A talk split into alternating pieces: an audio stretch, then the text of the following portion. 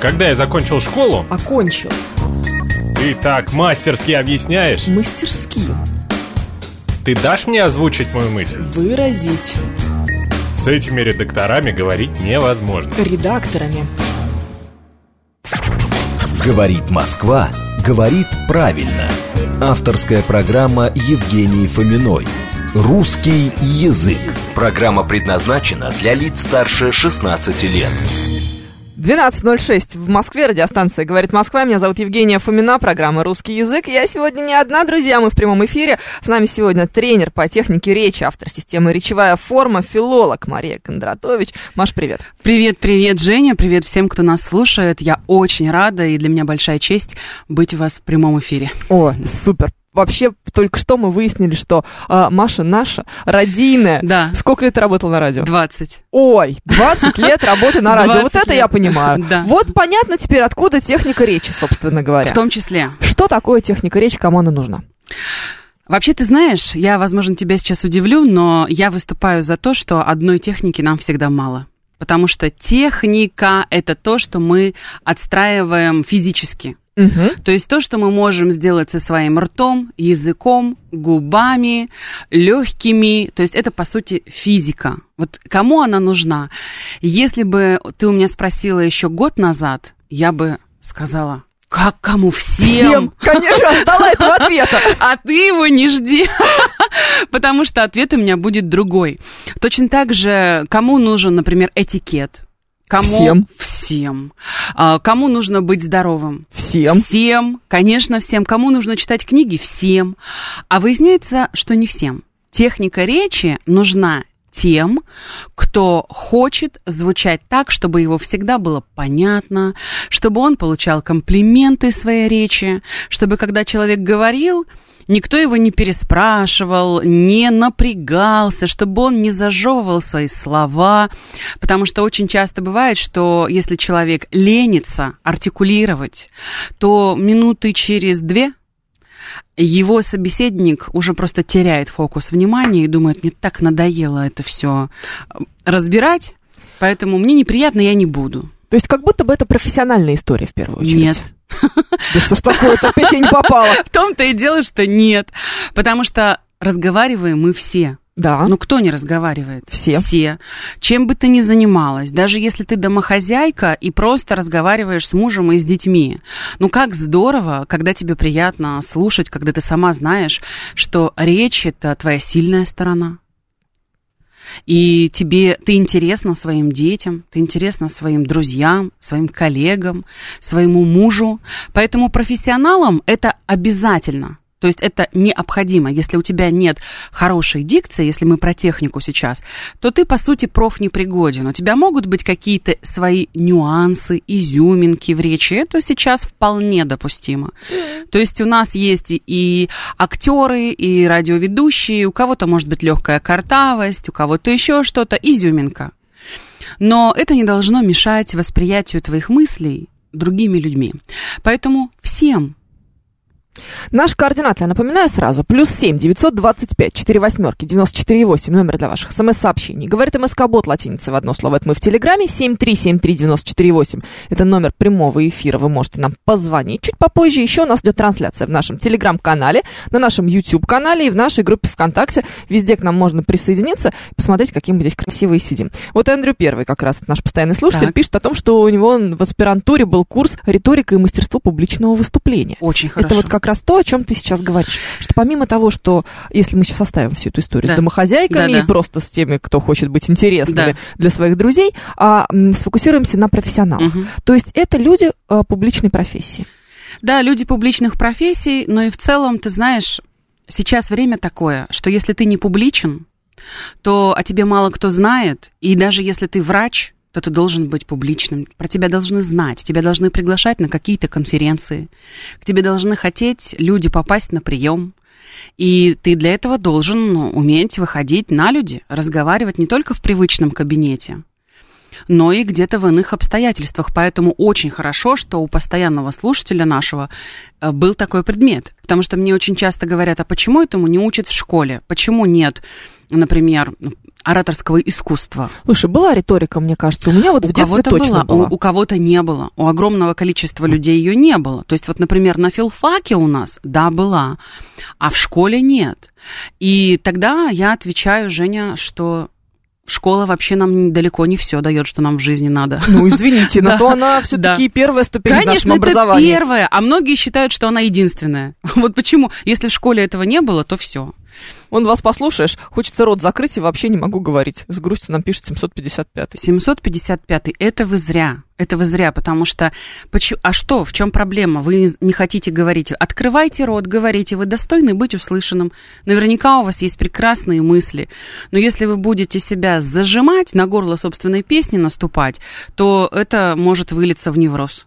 Слушай, вот, кстати, Да. про мысли. Как раз а, тут две- два сообщения, они подряд идут, и мысли их, в общем-то, одинаково. Так. А, Алекс пишет, чтобы речь была интересной, нужно, чтобы мысли были интересны. Логично. без безусловно, содержания нет безусловно. формы, не имеет никакого это смысла. А вот гиперболоид продолжает. А как эту мысль не потерять во время беседы? Мгм. Если хоть кто-нибудь собьет меня с мысли, все пропало. Это такой вопрос от склерозника. Есть ли какой-то секрет, который помогает тебе сфокусироваться на том, что ты говоришь сейчас? Да, дело в том, что многие люди допускают такую ошибку. Они, когда начинают э, мысль свою формулировать, они даже не знают, чем она в итоге у них закончится. То есть она так Всегда. течет, плывет. Да, но если мы говорим про какую-то публичную речь, например, мы все-таки должны этим процессом немного хотя бы управлять. Когда ты выходишь в эфир, Женя, наверняка ты примерно представляешь, чем сейчас это все начнется и чем это закончится. Как не сбиваться с мысли? А ты согласись, вот ты сейчас на меня с подозрением смотришь, но согласись.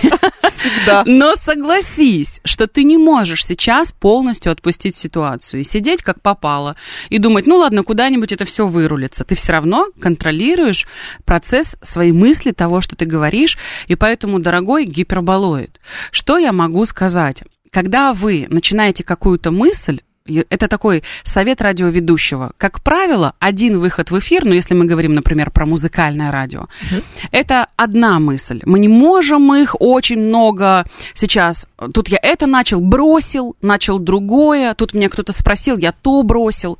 То есть, по сути, вы должны уважать собеседников и самого себя. Если вы мысль начали, надо ее завершить. Вот эти брошенные мысли, они ведут к тому, что вы в итоге вообще ничего толком не сказали. Поэтому держитесь. Мысль договорили, тогда переходите к следующей. Ну вот мастер считает, что нужно готовиться и учить текст. Нужно ли заучивать текст, который мы сейчас будем предлагать людям публично? Я против, но для самых-самых-самых новичков с хорошей памятью, а, может быть, и можно, потому что у меня были такие ученики, которые были способны выучить целую речь на А4 лист и выйти наизусть ее выдать, но это единицы. Потому что, как правило, если ты заучила речь и начинаешь ее произносить, ты в середине где-то сбилась, и все, и ты поплыла. Поэтому я не рекомендую заучивать речи. Да, конечно, вы можете ее подготовить, это всегда хорошо. Вы можете точно понимать, вообще, что э, важно. Знать, как ты начнешь, знать, что нельзя упустить тезисно. Вот это очень важно сказать. И как ты закончишь. И все. Потому что заучивать, друзья, это все равно, что зачитывать текст из готовых открыток. Ой, я прям представила наша себе сейчас застолье, вот это вот Анна Васильевна встает, вот это Да. вот открытка Да. с золотыми вензелями. Желаю паре молодой дожить до свадьбы золотой. Да, Да. откуда ты это знаешь? Ну как же, как же. На свадьбах бывали. Насколько нужна риторика в обычной школе? Интересуется Виталий Фили. Он прям пример приводит.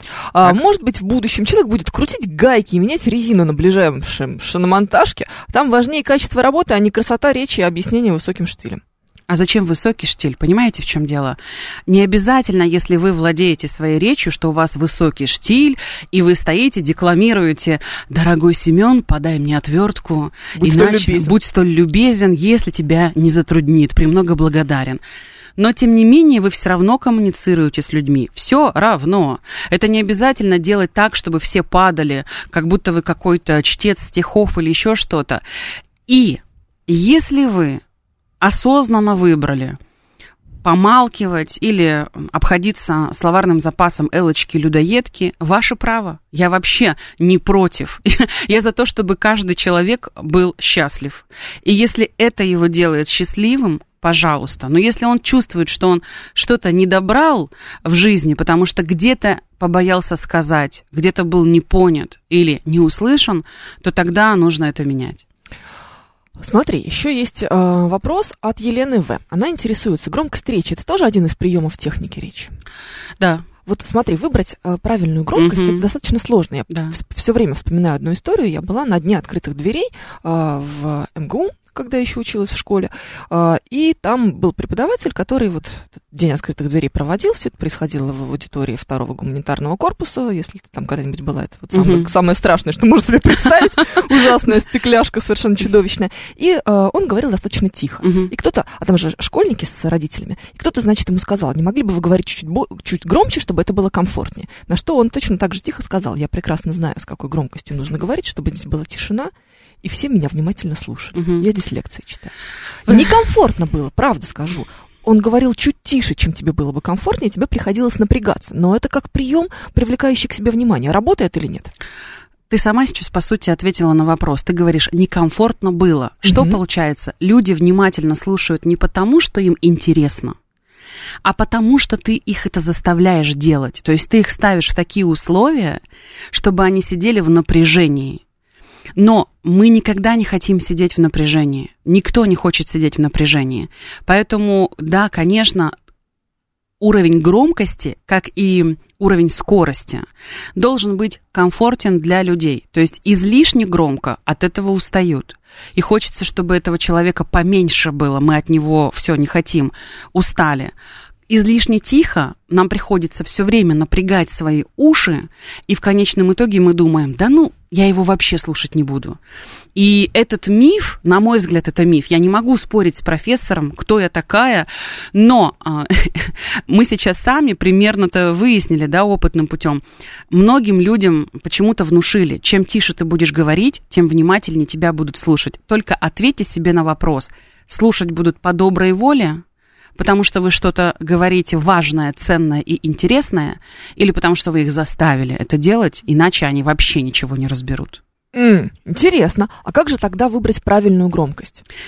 Как Люди правило- сами же ведь разные, Да, сами по себе. люди Вот даже разные. в, в редакцию ты выходишь, Мгм. здесь будет очень громкий наш э, ведущий, там Юрий Будкин, например, Мгм. и будет кто-нибудь из девочек очень тихий и спокойный. Мгм. Потом настроение же тоже может быть разное. Вообще мы все очень разные. Это надо понимать, и у всех не может быть одинаковая речь. Это, это нормально. Мы должны все иметь свое естество, быть самими собой. Но как понять? Во-первых, зачастую общество нам дает обратную связь. И вот этому самому профессору общество давало обратную связь и говорило, можно погромче. Мгм. То есть его уже даже просили, пожалуйста, можно погромче. То же самое вам могут сказать, можно, пожалуйста, потише. Но... а, Мы же все воспитаны. ну, слава богу, воспитанные, поэтому, поэтому что я рекомендую делать? Нам свой уровень громкости порой понять сложно. Мы неадекватно его оцениваем. Поэтому попробуйте себя записать на видео или на аудио и переслушивайте, и анализируйте. Я сейчас тихо говорю или громко я говорю, мне самому нравится или нет. Вообще в целом очень полезно себя иногда записать и послушать. Потому что для многих людей встреча со своей речью со стороны, со своим голосом со стороны, когда они вдруг запись слышат, это для них шок и стресс. И они часто говорят, это что, мое? Это я так разговариваю? Неужели? И вам станет уже многое понятно самому, самодиагностика. Страшнее только расшифровка. Знаешь, иногда бывают такие эфиры, которые Вот потом как бы, ну. расшифровывают.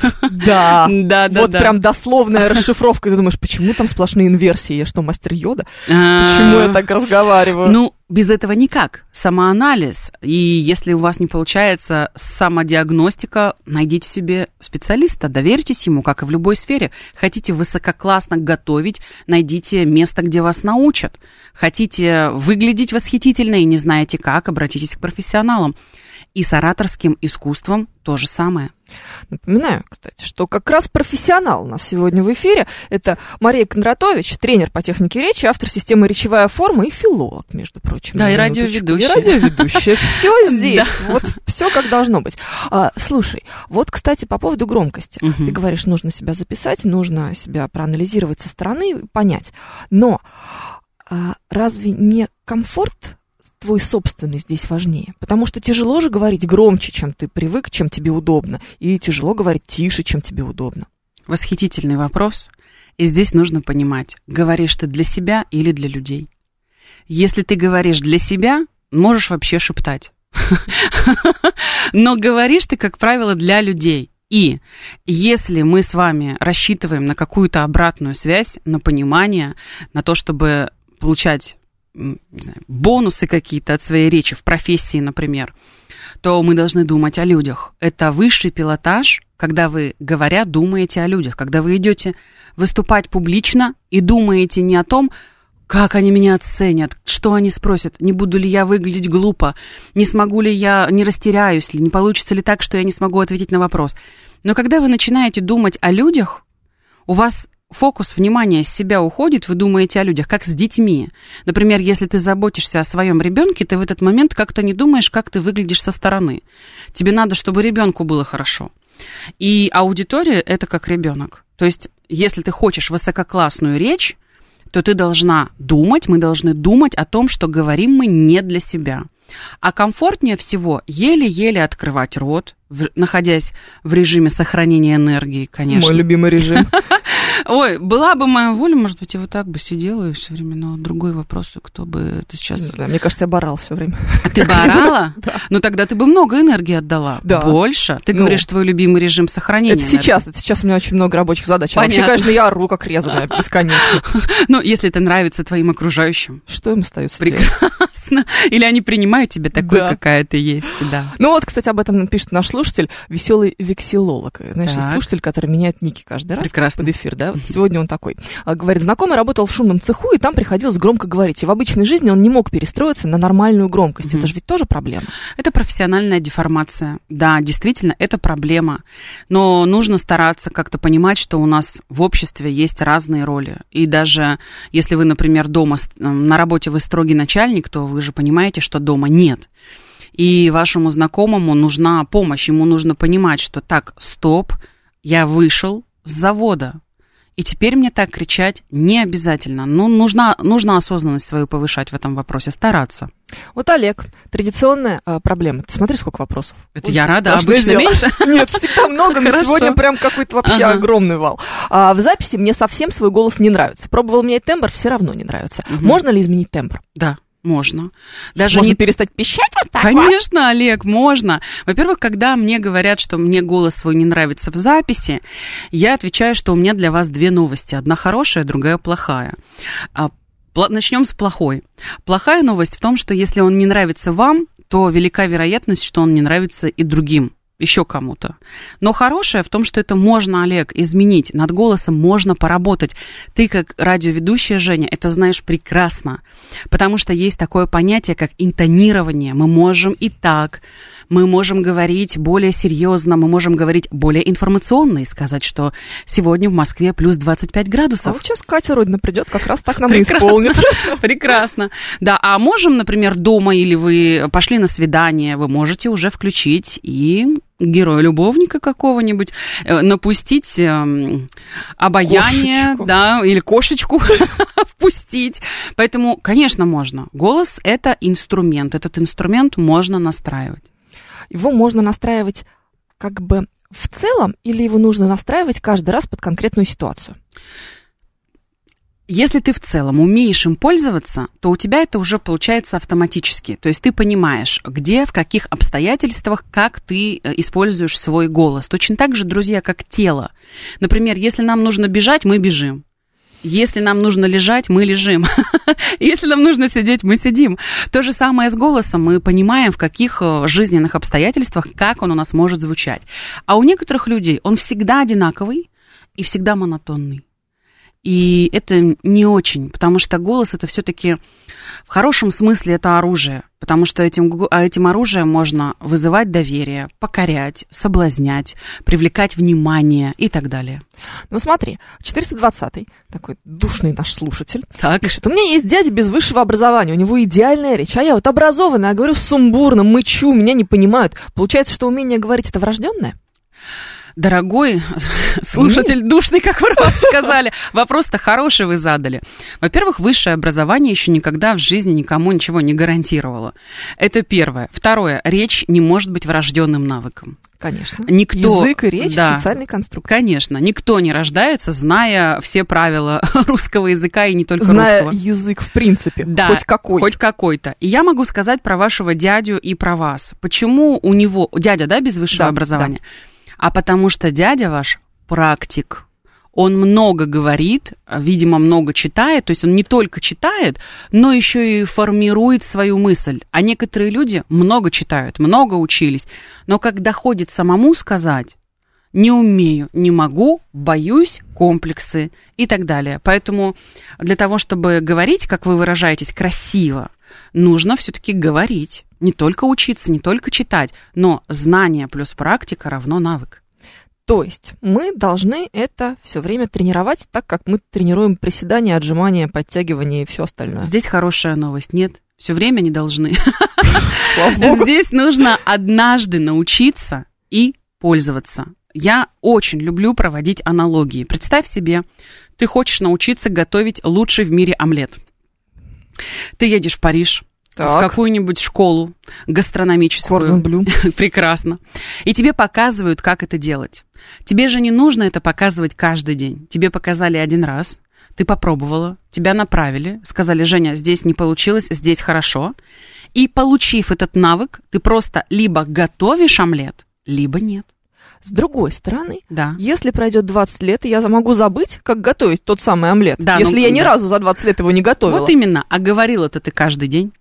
И здесь твой выбор говорить тебе так, как тебе нравится, так, как ты стремилась научиться, либо на все наплевать и продолжать говорить так, как удобно, легко, э, никто, мне вообще на всех наплевать, я буду говорить тихо и так далее. То есть научившись, научившись владеть своей речью, надо просто этим пользоваться. Пользоваться. Я в свое время брала уроки итальянского. Не знаю, зачем Прекрасно. просто так делать не было нечего. Такое вот развлечение. Знаешь, новые нейронные связи, чтобы я тоже образовывались. брала, Да, пока не поняла, что мне это не надо. Абсолютно, абсолютно не надо, знаешь, чтобы ездить в Италию раз в год, совершенно не нужен Да. тебе итальянский язык для этого. Но было прикольно. Мгм. И там же есть такая особенность, а, все слова нужно очень четко артикулировать. В русском языке у нас редуцируются какие-то гласные, какие-то гласные мы произносим вовсе не так, как написано, а у них прям вот четко, Да. потому что гата кошка, а гатто это кот, и это очень важно. Мгм. Даже безударные слоги мы должны обязательно все равно произносить четко. Очень быстро, как объяснял мой преподаватель по английскому, э, по итальянскому, очень быстро русский человек от этого устает, потому что нам непривычно Да. вот настолько четко артикулировать. И вот мы начинаем, у нас там кошка с котом путаются сразу, все глаголы тоже путаются, потому что непонятно мужской род или женский род. Нужно напрягаться Мгм. очень сильно. Нужно ли также сильно каждый раз напрягаться, артикулируя э, в обычной речи повседневной? Абсолютно точно русский язык один из самых ленивых в артикуляции. То есть мы можем говорить вообще еле открывая рот некоторые. И ты привела пример итальянский, я могу сказать, что в английском тоже. То есть в английском, чтобы произнести hi, нужно hi, открыть Мгм. рот. А мы можем сказать, что привет. Привет. Так мы так и И говорим. привет Здрасте. тебе будет. И все. Да, нужно ли напрягаться? Да нет, ну я не напрягаюсь. Ты напрягаешься? Да нет, наверное. Ну вот мы и не напрягаемся. Просто мы Катя, ты получ- напрягаешься, когда говоришь? Например, когда новости читаешь? Да. Да. Но у меня отличается очень э, режим вот новостника и режим обычной, Да. в обычной Э, Это- жизни. Это совершенно абсолютно другой. нормально, потому что информационная подача не бытовая, она вообще не бытовая. И мы не будем говорить в жизни так, когда мы придем домой и скажем, дорогой, налей мне стакан воды. Да, так мы не делаем. Поэтому... Все верно. Да, поэтому э, вы и напрягаетесь. Но в целом, когда мы дикцией владеем, вот она уже при нас. Мария Кондратович у нас сегодня в гостях, тренер по технике речи, радиоведущий, автор системы «Речевая форма», филолог. А, Впереди новости с Екатериной Родиной, потом продолжим. Говорит Москва, говорит правильно. Авторская программа Евгении Фоминой. «Русский язык». 12.34, мы продолжаем русский язык на радио «Говорит Москва». Меня зовут Евгения Фомина, и сегодня я здесь не одна. У нас сегодня в гостях Мария Кондратович, а, автор системы по техники речи, которая называется «Речевая форма», филолог, тренер по технике речи и радиоведущий еще за компанию. В общем, Да, все, это спасибо. все ты. Это ты. я, да. Да. Наши координаты. СМС-портал плюс семь девятьсот двадцать пять четыре восьмерки девяносто четыре восемь. Говорит МСК-бот латиницей в одно слово. Мы в Телеграме. Семь три семь три девяносто четыре восемь. Телефон прямого эфира. Вы можете к нам а, присоединяться здесь. А, с вашими вопросами. Вот Миша Николаев пишет. Есть еще необучаемые. Ну, не дано и все. Есть необучаемые. Необучаемый только тот, кто этого не хочет сам. Если человек хочет, как говорится, можно и зайца научить курить. Если человек хочет, у него все получится. Поэтому, а, конечно, вы, может быть, не станете Сократом или Цицероном, если база нулевая с точки зрения образования, но и то, но и то можно. У меня была ученица, которая пришла с запросом «Я хочу стать умной». Я говорю, это замечательный запрос, я подумаю, что с этим сделать. Но все люди очень разные, у ка- у каждого разное понимание, что такое быть умным. Но я считаю, что необучаемых нет. Необучаем только тот, кто не делает ничего. Больше всего раздражает в голосе у собеседника, когда женщина подвизгивает практически в конце каждого слова, а мужчина делает э Можно ли от этого избавиться? Безусловно. Когда женщина подвизгивает, это значит, что у нее не развиты низы голосовые, то есть вверх все время. И она этого, возможно, не чувствует. Надо и низы развивать. А по поводу «э» это называется звуки подпорки, когда мы подпираем. Заполненные паузы. Да, когда мы боимся пауз как огня, и почему-то нам кажется, что пауза это недопустимо, а вот э это допустимо. И от этого можно вычистить свою речь. Вот Алекс как раз спрашивает, как избавиться от слов паразитов и от прочих «э». Самый популярный вопрос, когда я читаю какие-то лекции, Так. а, какие-то Мгм. уроки даю по этому поводу, Мгм. это первый вопрос, с которым мне приходится сталкиваться. Как избавиться от слов паразитов? обогащать свой словарный запас, обогащать, э, практиковать говорение, то есть говорить, формулировать мысли, записывать себя, анализировать и понять, зачем вам конкретное слово. Потому что, как правило, эти слова паразиты нам ни зачем. И когда мы это поймем, когда мы поймем, что мы просто заполняем ими паузы, потому что нам не хватает слов, не хватает активного словарного запаса, то есть в пассивном словарном запасе они есть, а высказать свою мысль легко и свободно я не могу. И для того, чтобы мне подумать, мне нужно навставлять этих «э», «ну», «как бы». По сути, это все сигнал, что я не знаю, что сейчас говорить, поэтому я буду заполнять эти паузы. Но э, для того, чтобы вычищать, нужно просто повышать качество своей речи чтением, общением с умными людьми, прослушиванием. Радио говорит Москва, И аудиокниг, я аудиокниг, аудиокниг. И самому говорить еще раз, самому тоже говорить, потому что бесполезно смотреть, какой кто-то молодец и не пробовать сделать того же самого. То есть речью нужно заниматься, нужно заниматься, если вы хотите, чтобы ее уровень был высоким. Как выбрать комфортный э, темп? Комфортный темп – это то же самое, что комфортный уровень громкости. Да. Мы должны э, иметь обратную связь от людей и понимать, э, им с нами комфортно или нет. Если вы, я могу так сказать, если вы не поджевываете слова, не торопитесь, не тараторите так, потому что вам кажется, что мыслей очень много, и надо все, все, все рассказать, потому что у меня много мыслей. И сейчас я буду рассказывать, и это, вы... да, это выглядит не очень благородно можете себе придумать какого-то человека, представить какой-то камертон, на которого вы ориентируетесь, и задавать себе вопрос, а он так бы говорил или нет. Ну и слишком медленная речь, это ленивая, нам не надо лениться, потому что сейчас мы живем в достаточно динамичном мире. Мы даже YouTube смотрим на X2, потому что все время торопимся. И вот так вот находим золотую середину. Проговариваем слова, говорим, ре- речь у нас должна литься хорошо, легко и свободно. И особо не медлить, беречь чужое время. Так, очень хорошо. А есть ли какие-то способы с работой над глухотой голоса? Сейчас поясню, о чем идет речь. У меня муж э, тоже теле- и радиоведущий, Мгм. и у него супер глухой голос, он прям жует микрофон всегда, максимально близко, и даже когда ты с ним разговариваешь на расстоянии вот вытянутых, вытянутой руки, условно говоря, до тебя может не долететь. Конечно, есть. Вот прям жутко бесячая иногда ерунда. Но при этом он работает на радио. И на, и на телевидении, И на федеральный телеведущий. Федеральный прочим, телеведущий очень уважаемый. Жует совершенно, микрофон. совершенно не, не- не- не мешает никак работать именно Значит? с аппаратурой. Мгм. А вот э, в бытовой какой-то вещи, когда, особенно, знаешь, вечером абсолютно уставший человек вот так Мгм. разговаривает, ты ничего не слышишь. Ну, вечером уставший имеет право. Мы дома, дом для того, чтобы мы отдохнули. Ну, конечно, если мы хотим с любимой женщиной красиво разговаривать, тоже нужно прилагать усилия женщины и с детьми. Э, Силу голоса нужно развивать. Для этого есть огромное количество техник и дыхательных, и голосовых. Э, Их много. Можете с утра, например, чтобы настроиться, помычать как следует, то есть подоставать из себя звук. Но твой муж, у него уже выработанная эта манера, и если он ее захочет изменить, то эту силу голоса можно развить, можно ее достать, можно речь поставить на опору. Что, не будет учиться? Я тебя умоляю. Ну, это значит, это как наркоман. Наркоман, если не хочет бросить, ты его не заставишь. То же самое с речью. Он должен сам захотеть. А когда голос у нас на опоре, на телесной, да, он такой, как говорят, мясо, мясной, голос богатый, сильный, это же все работа и тела, Да, и конечно. дыхание, и дикции, это все вместе. Поэтому это все настраивается, оттачивается. Можно ли вот эту писклявость потрясающую нашу убрать из женского голоса? Нужно. Как правило, женщины этим грешат. Дорогие Особенно, знаешь, женщины. когда быстро очень говоришь, Да. вот это вот все, чем быстрее, тем выше же Да. получается. А некоторым еще кажется, что чем они больше пищат, тем они больше получат. Когда они, например, ой, хочу вот это кое-что ты мне купил. Детский Да, голосочек. это, м, на мой взгляд, это выглядит непривлекательно.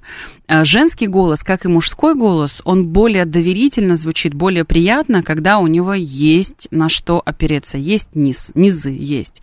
Конечно, можно. Вот ты спрашиваешь, это можно, это можно. Да Нельзя. все, я так поняла, уже Всё можно. можно. Единственное, что нельзя, это купить харизму. М, Она не продается за деньги. Да, потому что многие говорят, как мне харизму прокачать? Ее можно прокачать, если она есть. И она где-то спала, мы ее разбудили. Но бывают люди, у них ноль образования, но они заходят, и все, все упали от того, как они прекрасны. Это Божий дар.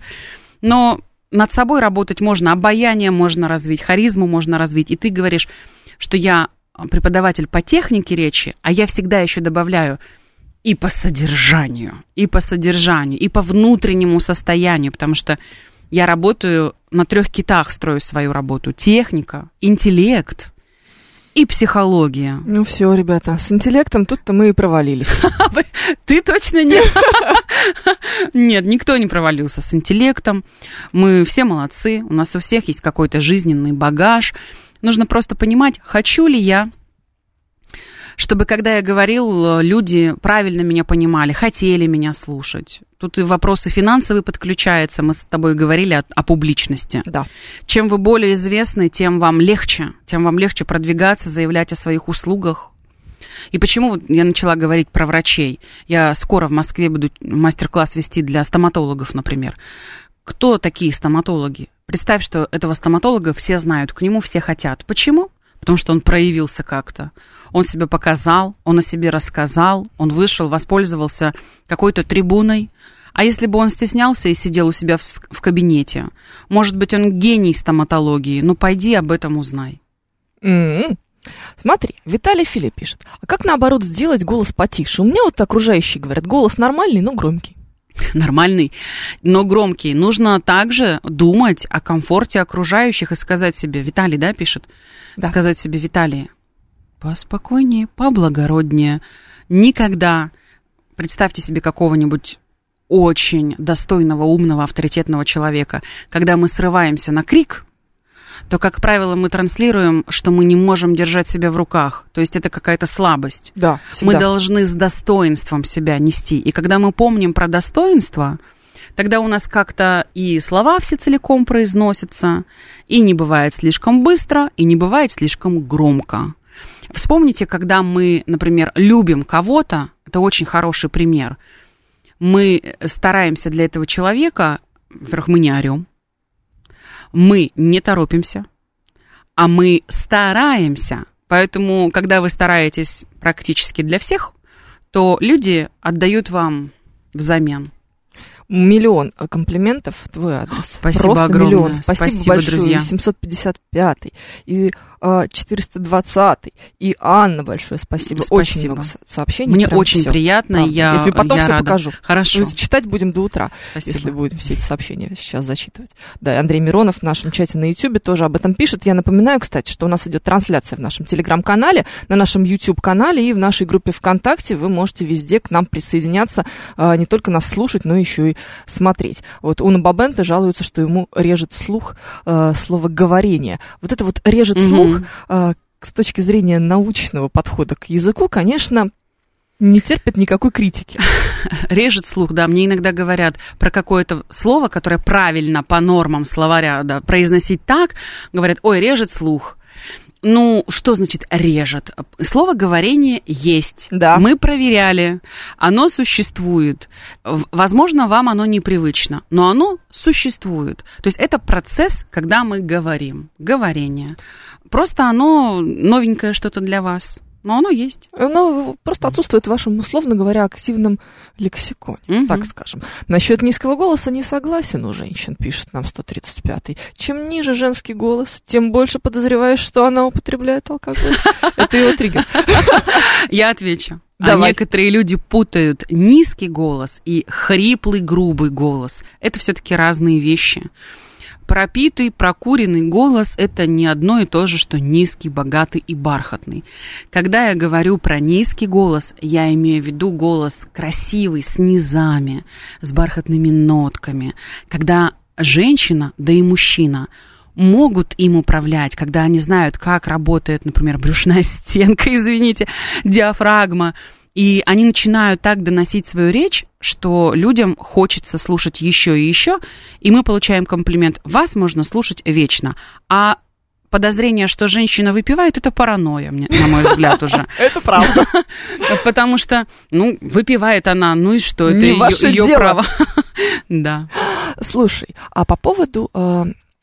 очень много всяких вопросов, например, в том числе про э, диалектизмы. Мгм. Как тебе кажется, стоит ли избавляться от региональных особенностей речи?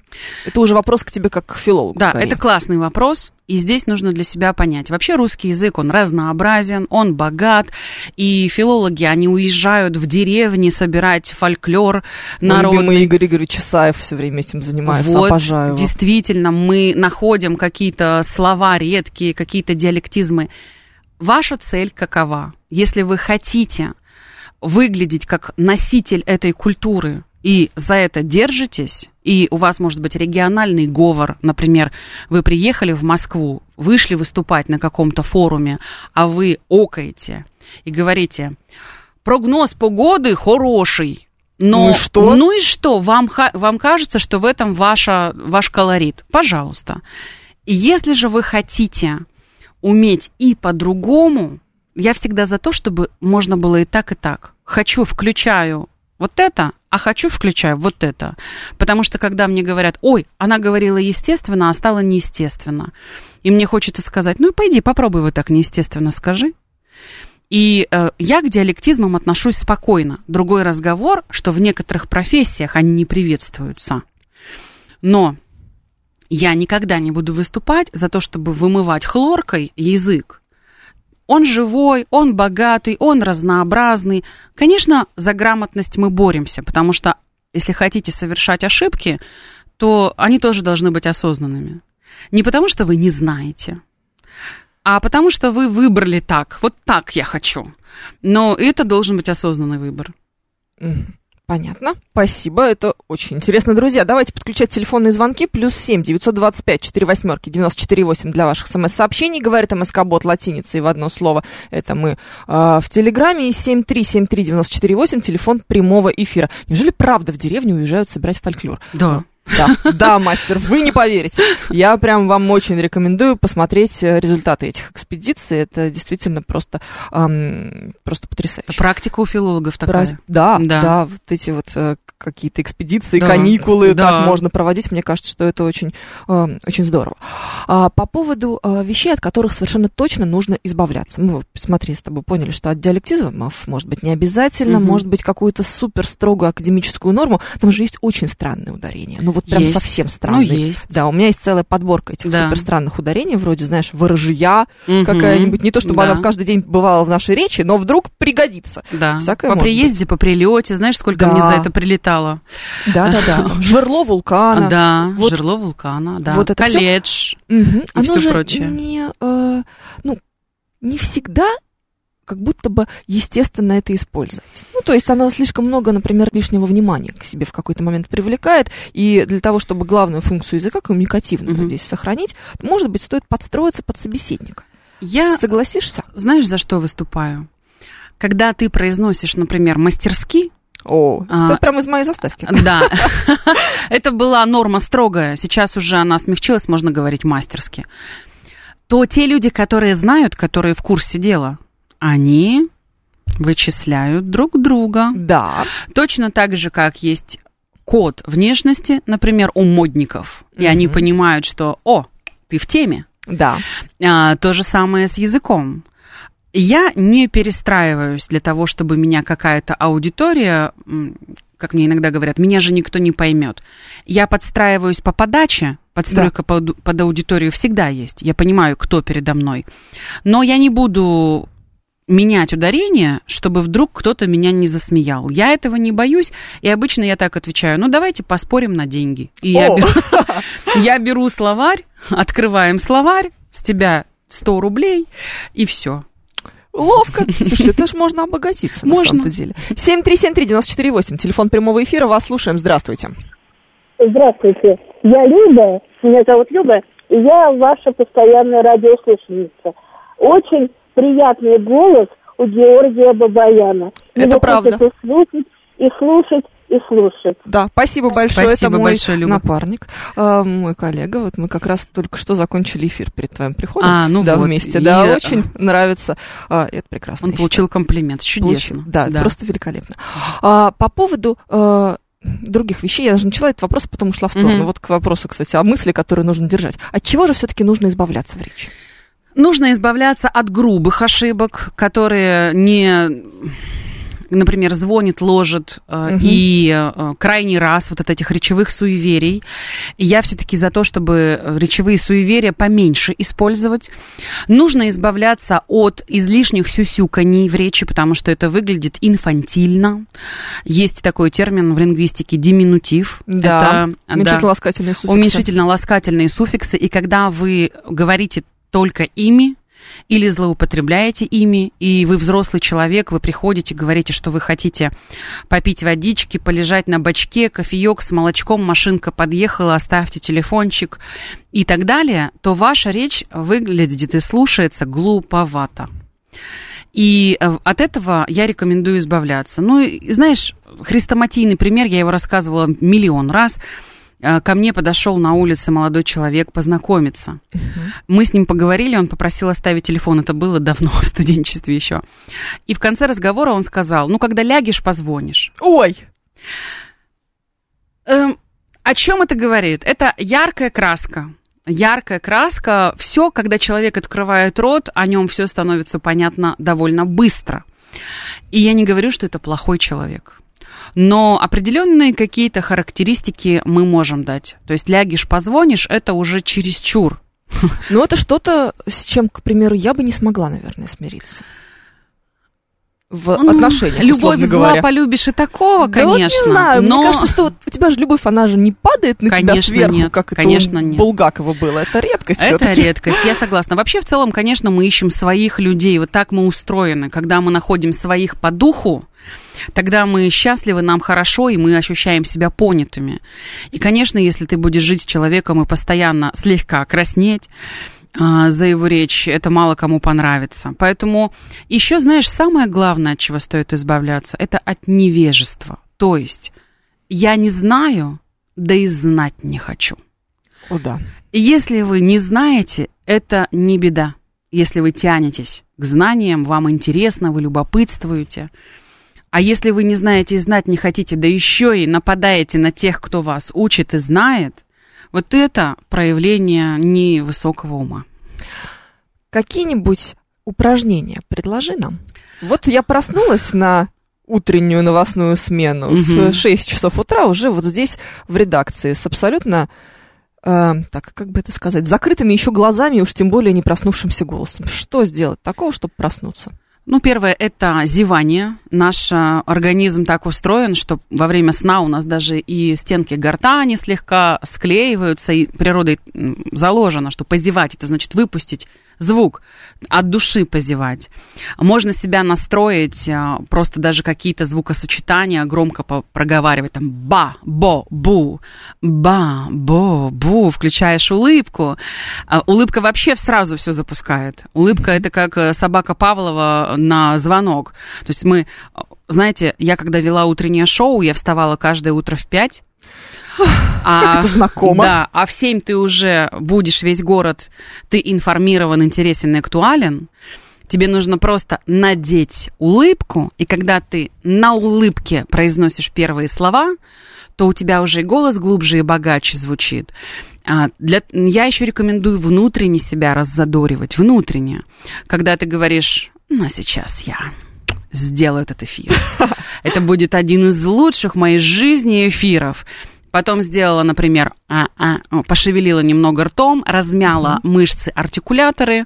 В такси едешь, вот это вот делаешь, когда Можно, очень можно, странно да. смотрит А все равно, пусть смотрит. Он потом скажет, какая у вас интересная профессия. Да-да-да. Да, чуть-чуть размяли артикуляционно, чуть-чуть, например, можно сказать га-га-га, так, э, знаешь, чуть-чуть раскатисто, и вот это вот фрикативное «г», оно рождает бархатность звучания. Г-га-га, ага, Гарик, Гарик. Ой, И все, и у тебя начинается, уже пробуждается весь твой речевой аппарат.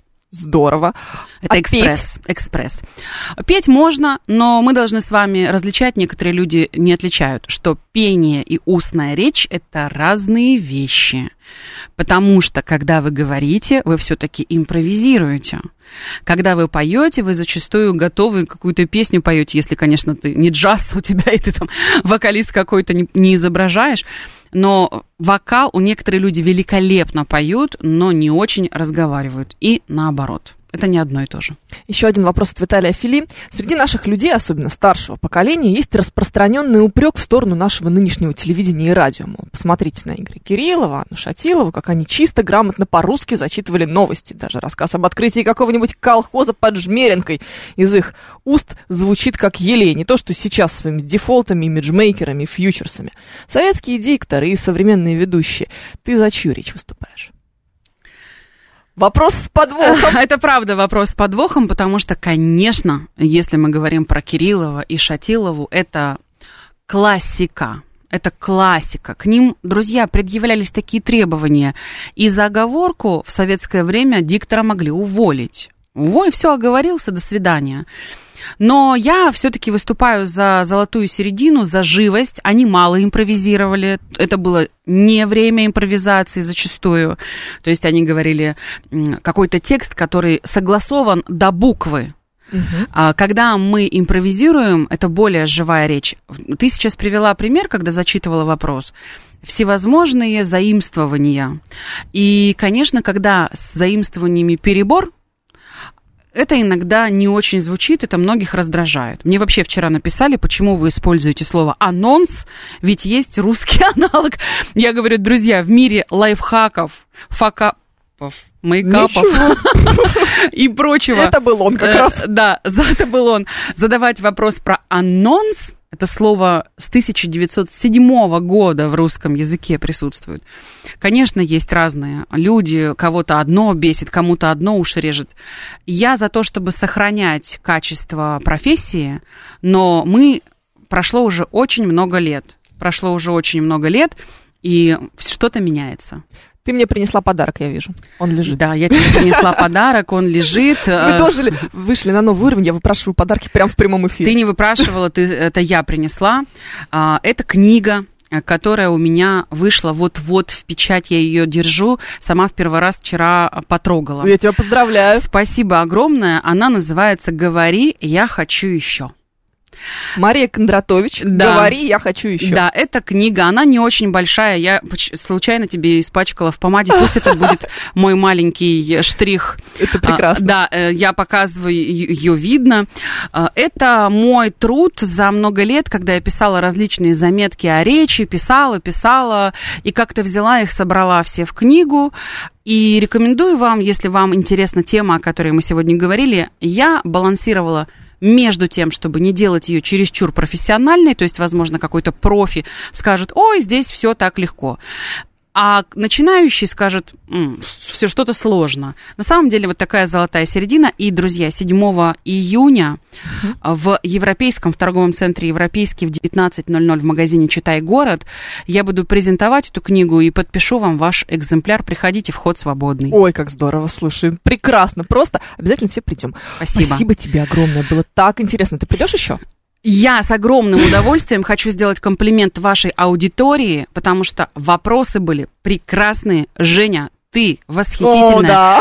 Друзья, слушайте, пожалуйста, говорит Москва и особенно программу про русский язык для того, чтобы стать лучше и счастливее. Да, это была тренер по технике речи, автор системы речевая форма, филолог Мария Кондратович, автор а, книги, которую мы сейчас проанонсировали. Да. Говори, я хочу, еще. еще. Вы, друзья, через неделю в русском языке. Пока-пока. Пока.